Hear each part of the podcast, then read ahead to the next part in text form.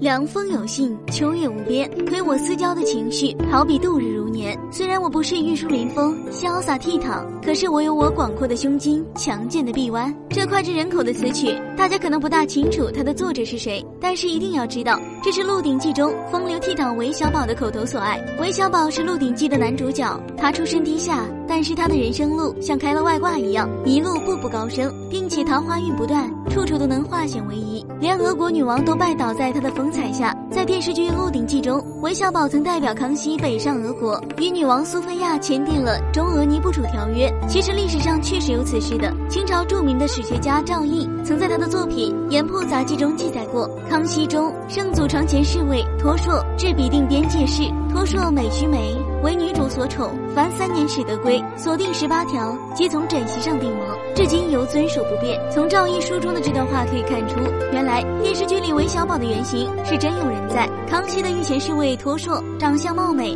深受康熙信任，于是派遣他出使俄国。然后托硕深受俄国女王喜爱，于床榻间签订了中俄尼布楚条约。《盐铺杂记》中记载，与《鹿鼎记》中所演异曲同工，说法没有太大的差别，但是在正史的记载还是与这两个有所不同的。正史《清史稿》中记载，康熙皇帝派出的使团守关是索额图，并不是托硕，而且在当时中俄两国的战争中，俄军伤亡惨重，清军已经兵临雅克萨城下，占据了明显优势，也难怪《盐铺杂记》中记载，俄国女王为了尽快的签署休战协议，俄国女王才对出使实行了性贿赂。而且俄国历年来女多男少，长相俊美的外室自然会和美貌的女王闹出不一样的花边新闻，这是不可避免的。所以综上所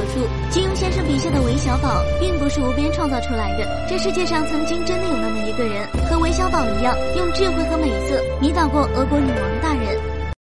好了。今天的节目就到这里了，我们下期再见。